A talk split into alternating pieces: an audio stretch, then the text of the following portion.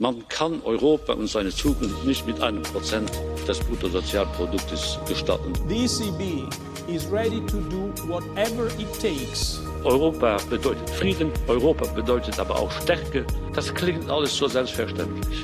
Ist es aber nicht. Frieden ist nicht selbstverständlich. Macht was draus. Hallo, herzlich willkommen. Heute haben wir zu Gast Herrn Professor Dr. Sven Simon. Er ist seit letztem Jahr Europaabgeordneter für die EVP-Fraktion und Professor für Völker- und Europarecht an der Philipps-Universität Marburg. Herzlich willkommen. Guten Tag, Frau Herrero.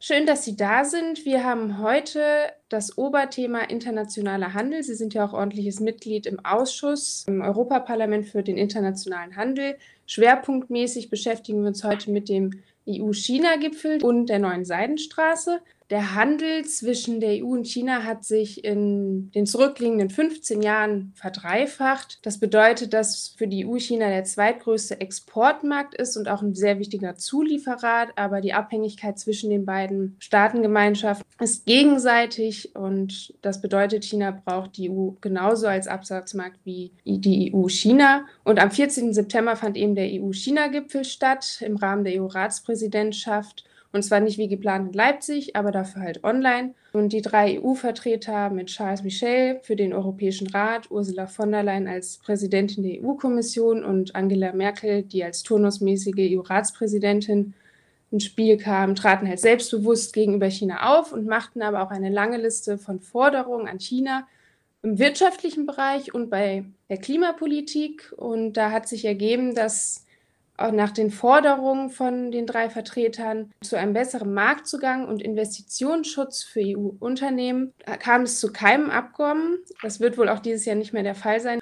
Herr Simon, was bringt das Fehlen eines solchen Investitionsabkommens zwischen der EU und China für weitere Herausforderungen für die EU mit sich? Oder wäre die EU langfristig besser damit beraten, ihre Lieferketten und Absatzmärkte stärker in anderen Teilen Asiens zu suchen als bisher? Was planen Sie diesbezüglich im Ausschuss für internationalen Handel? Ja, Sie haben das ganz richtig beschrieben. China und die Europäische Union sind jeweils, also gegenseitig, die wichtigsten Handelspartner. Gemessen am Wert und Volumen der gehandelten Güter ist unser Import und Export mit aus und nach China die größte Handelsbeziehung weltweit. Entsprechend wichtig ist der regulatorische Rahmen dieser Beziehungen. Und hier gibt es eben einige Defizite, die sich seit dem Beitritt Chinas zur Welthandelsorganisation im Jahr 2001 nur in Ansätzen gebessert haben. Wir hatten uns da aus europäischer Perspektive natürlich mehr erhofft. Aber etwa der Schutz des geistigen Eigentums europäischer Unternehmen ist nach wie vor sehr mangelhaft. 80 Prozent aller gefälschten Produkte auf dem europäischen Markt kommen nach Angaben der Europäischen Kommission aus China. Noch immer schützt die chinesische Justiz oftmals lokalpolitische Interessen statt die Rechtsansprüche ausländischer Investoren. Der in weiten Teilen bestehende Joint Venture Zwang verschärft das Problem des Technologietransfers, ebenso wie die strategischen Investitionen äh, in europäische Spitzentechnologie. Als Beispiel könnte man hier den deutschen Roboterbauer KUKA nennen. Dazu kommen teils krasse Verzerrungen des Marktes durch Staatsinterventionen in China. Ein Beispiel hierfür ist etwa der Ausschluss westlicher Technologieunternehmen von nahezu allen digitalen Märkten, aber auch die weit verbreitete Praxis, Champions äh, staatlicherseits auszuwählen und durch Subventionen internationale Konkurrenz zu unterbieten. Es besteht also zusammengefasst regulatorisch kein faires Spielfeld. Level Playing Field nennen wir das im Handelsbereich. Und ein Investitionsabkommen kann jetzt viele dieser Probleme aufgreifen und rechtsverbindlich klären. Wir dürfen aber natürlich keine naiven Hoffnungen an den realweltlichen Erfolg eines solchen Investitionsabkommens äh, knüpfen. Die Chinesen halten sich häufig an die Abkommen, die wir auch bislang schon in Kraft gesetzt haben, nicht so richtig. Und deshalb bin ich der Meinung, Statt allein auf Investitionsabkommen zu setzen, sollten wir unsere unilateralen Handelsverteidigungsinstrumente, sogenannte Trade Defense Instruments, stärken, um überall dort, wo chinesische Unternehmen einen unlauteren Wettbewerbsvorteil gegenüber europäischen Firmen genießen, diesen etwa durch Strafzölle und nicht tarifäre Maßnahmen ausgleichen. Das ist äh, im Grunde eine fortlaufende Aufgabe für den Handelsausschuss hier eben auch als Taktgeber für die Europäische Kommission zu fungieren. Und vielleicht abschließend noch zum Thema Decoupling, also der Entkopplung der Lieferketten von China. In einer sozialen Marktwirtschaft sollte es natürlich zunächst einmal Unternehmen selbst überlassen sein, wo sie investieren und mit wem sie Handel treiben möchten.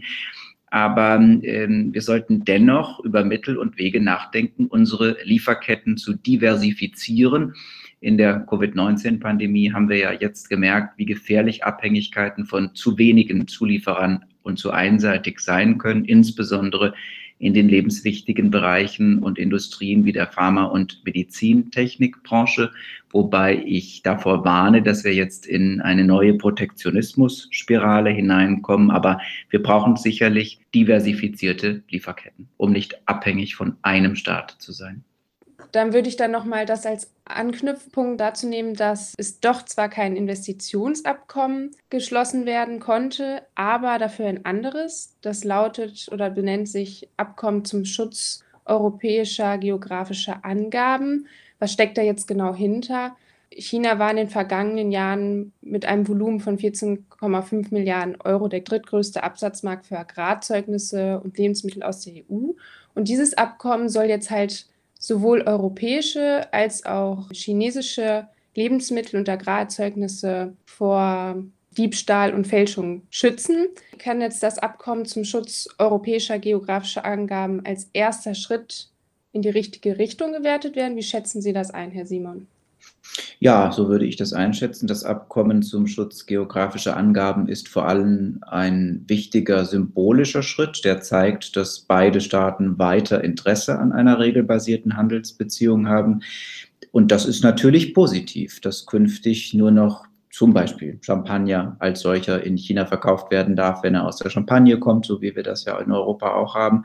Aber die großen Fragen des bilateralen Handels sind damit natürlich nicht gelöst. Der Handel in landwirtschaftlichen Produkten ist ja nur ein Bruchteil der gesamten Handelsbeziehungen. Und die Volksrepublik China sollte hierfür im Gegenzug keine zu großen Zugeständnisse von der Europäischen Union erwarten können. Wir haben im Grunde zwei Probleme.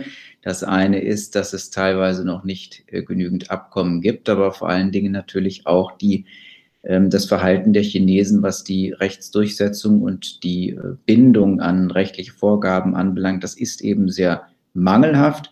Häufig wird das mit kulturellen Unterschieden abgetan. Und da müssen wir eben uns auf einen Weg begeben.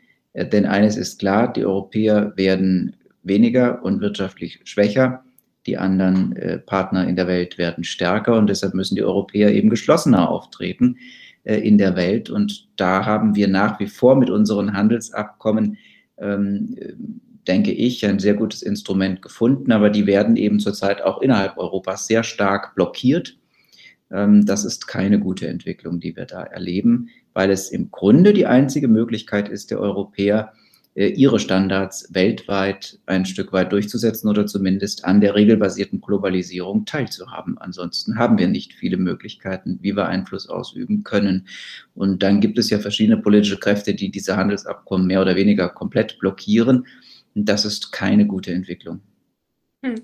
Ja, vor allem Sie sagten, die EU hat uns ja auf dem Weltmarkt keine Chance mehr. Ja, wir werden bevölkerungsmäßig weniger zum einen, aber auch zum anderen, man muss ja auch sagen, wir sprechen hier über internationalen Handel. Dieser Bereich ist ja eigentlich der einzige, in dem die EU tatsächlich Handlungskompetenzen hat. Und deswegen ist es ja auch ein Aushängeschild, ähm, wenn man da jetzt auch verstärkt zusammen gemeinschaftlich auftritt, um halt europäische Standards und Werte durchzusetzen, da würde ich zu meiner nächsten Frage übergreifen. Wie können europäische Standards in Umwelt, Fairtrade und bei Menschenrechten mit in den Außenhandel mit China einfließen? Und vor allem ja auch aktuell, wenn man jetzt auf den Green Deal schaut, wo findet der Green Deal der Kommission eine Antwort auf Chinas Investitionen und den Handel?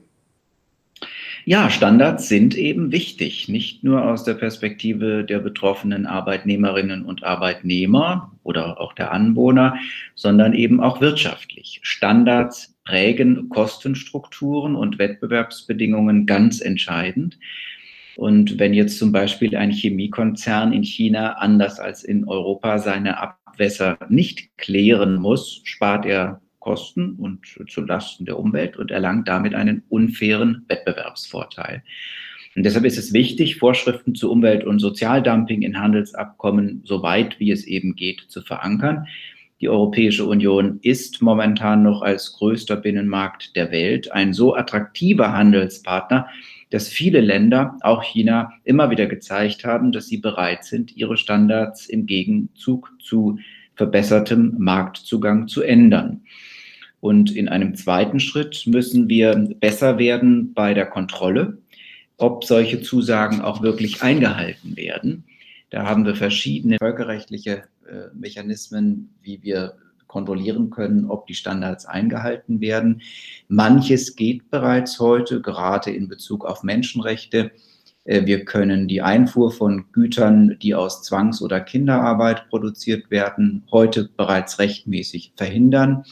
Wir sollten jetzt zum Beispiel in Bezug auf die Situation der Uiguren diese Instrumente auch viel konsequenter noch anwenden. Und was den Green Deal anbelangt, so muss ähm, das eben so ausgestaltet werden, äh, dass er andere Länder, gerade China, zur Nachahmung inspiriert. Im Grunde ist ja die politische Kontroverse, ob wir den Green Deal umsetzen oder den Klimawandel bekämpfen durch Verbote und Verzicht im Grunde durch eine Deindustrialisierung oder ob wir nicht viel mehr, das wäre mein Lösungsvorschlag, durch Innovation und Technologie äh, innovative Lösungen finden, äh, wie wir zu weniger CO2-Ausstoß gelangen. Ich nehme mal ein Beispiel, was vielleicht in die Zukunft zeigt und noch entwickelt und erforscht werden muss, aber es gibt dort schon erste Ansätze. Wenn die Europäische Union zum Beispiel im Rahmen ihrer Wasserstoffstrategie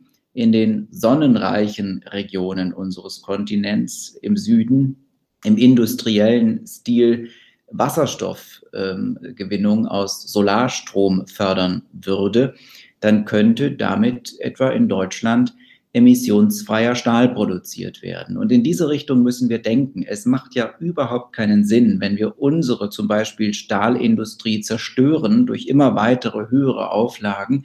Und dann freuen sich am Schluss die Chinesen, die schlechteren und weniger klimafreundlichen Stahl herstellen. Und da äh, müssen wir eine richtige Balance finden, auf der wir zurzeit zumindest in der politischen Debatte noch nicht so richtig sind ähm, bei einer konsequenten Einpreisung von Treibhausgasen durch Zertifikate ist es am Ende dann sogar so, dass der Green Deal ein Wettbewerbsvorteil werden kann. Und damit würden wir eine ökologische Transformation auch im wirtschaftlichen Eigeninteresse der Schwellenländer äh, durchführen. Aber dafür müssen wir eben darauf achten, dass wir äh, die Umsetzung des Green Deal in ähm, Innovation und Technologie Investitionen tätigen und nicht mit so hohen Auflagen, dass wir in Europa alles zerstören, dann stellt zwar hier keiner mehr was her, die Arbeitsplätze gehen verloren, der Wohlstand auch, die Akzeptanz wird schwinden und vor allen Dingen finden wir in der Welt auch niemanden, der uns nachahmt. Klimapolitik wird in Europa viel zu wenig global gedacht. Wir schauen immer nur auf uns, schauen, wie wir hier noch ein halbes Prozent äh, mehr einsparen können und denken aber nicht darüber nach, welche Investitionen wir mit unserem Know-how und teilweise auch mit unserem europäischen Geld in der Welt tätigen könnten, wo wir viel erfolgreicher sind, wo wir viel größere Skaleneffekte erzielen könnten. Ja, zum Green Deal, also was Klimapolitik angeht, so zumindest mein Kenntnisstand, ist China ja auch durchaus gewillt, CO2-Emissionen einzusparen, weil sie auch sehr stark selbst betroffen sind und auch sehr großer Druck von seitens der chinesischen Bevölkerung auf die Regierung kommt. Sie haben ja sogar gesagt, wollen sie klimaneutral sein. Aber bis 2030 wollen sie erstmal hochfahren und sie bauen auch, ich weiß nicht, 20 oder noch mehr Kohlekraftwerke. Also so richtig haben sie sich noch nicht auf den Weg gegeben und ich bin immer dann skeptisch, wenn Politiker Dinge in die weite, ferne Zukunft ähm, schieben, äh, zu einem Zeitpunkt, wenn sie selbst äh, vermutlich nicht mehr an der Macht sind. Jetzt bei China weiß man es nicht, ob der noch 40 Jahre macht, also keine Ahnung, aber Meinen Sie, dass Klimapolitik jetzt genau betrifft, wäre mit China als Partner zu rechnen? Ich kann das zurzeit ehrlich gesagt schwer einschätzen. Es wird manchmal ähm, darüber gesprochen, aber das aktuell tatsächliche Handeln deutet, äh, was bei der Frage der, des Baus der Kohlekraftwerke anbelangt, ehrlich gesagt nicht darauf hin. Okay, das ist natürlich äh, vor allen Dingen auch für meine Generation, grundsätzlich für alle Menschen gerade auf dem Planeten frustrierend, aber danke für die Einschätzung. Dann sprechen wir ja noch als zweiten Themenschwerpunkt heute über die Seidenstraße mit dem Schwerpunkt auf den wirtschaftlichen Beziehungen, nicht unbedingt auf der infrastrukturellen Perspektive. Kann man nicht ganz voneinander trennen. Herr Simon, stärkt die neue Seidenstraße die sino-europäischen Handelsbeziehungen? Ja, die Frage kann man eigentlich nur beantworten, wenn man weiß, was genau unter dieser neuen Seidenstraße eigentlich zu verstehen ist. Eines der Probleme an dem Konzept aus europäischer Sicht ist ja eine weitgehend fehlende Definition. Auch nach über sieben Jahren bleibt im Grunde vieles unkonkret und vage. Die chinesische Regierung fasst eine Vielzahl von sehr unterschiedlichen Projekten, insbesondere im Bereich der Infrastruktur, unter diesem Begriff Seidenstraße zusammen. Ein konkretes Ziel oder eine nachvollziehbare Projektplanung besteht für andere Länder nicht. Die Berliner Mercator Stiftung für China-Studien führt nach meiner Kenntnis als einzige Institution weltweit eine öffentliche Datenbank aller Projekte, die unter dem Schlagwort Neue Seidenstraße laufen. Und diese Datenbank zeigt im Grunde, dass nur ein Bruchteil der angekündigten Projekte auch wirklich realisiert werden. Äh, viele Investitionen amortisieren sich kaum oder schlecht.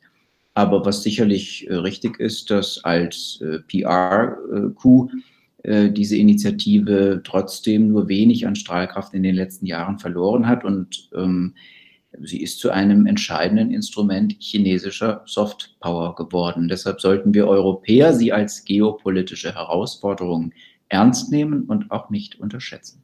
Würden Sie denn sagen, zum Beispiel der Hafen in Duisburg ist ja als Endstation der neuen Seidenstraße, ähm, als einer der Endstationen momentan fungiert er. Und der Handel, der da betrieben wird, ist eher einseitig aktuell, kann man einfach so sagen, dass viele chinesische Produkte dort zwar ankommen, aber die Züge, die dann dort wieder in Richtung China aufbrechen, leer halt überwiegend zurückfahren.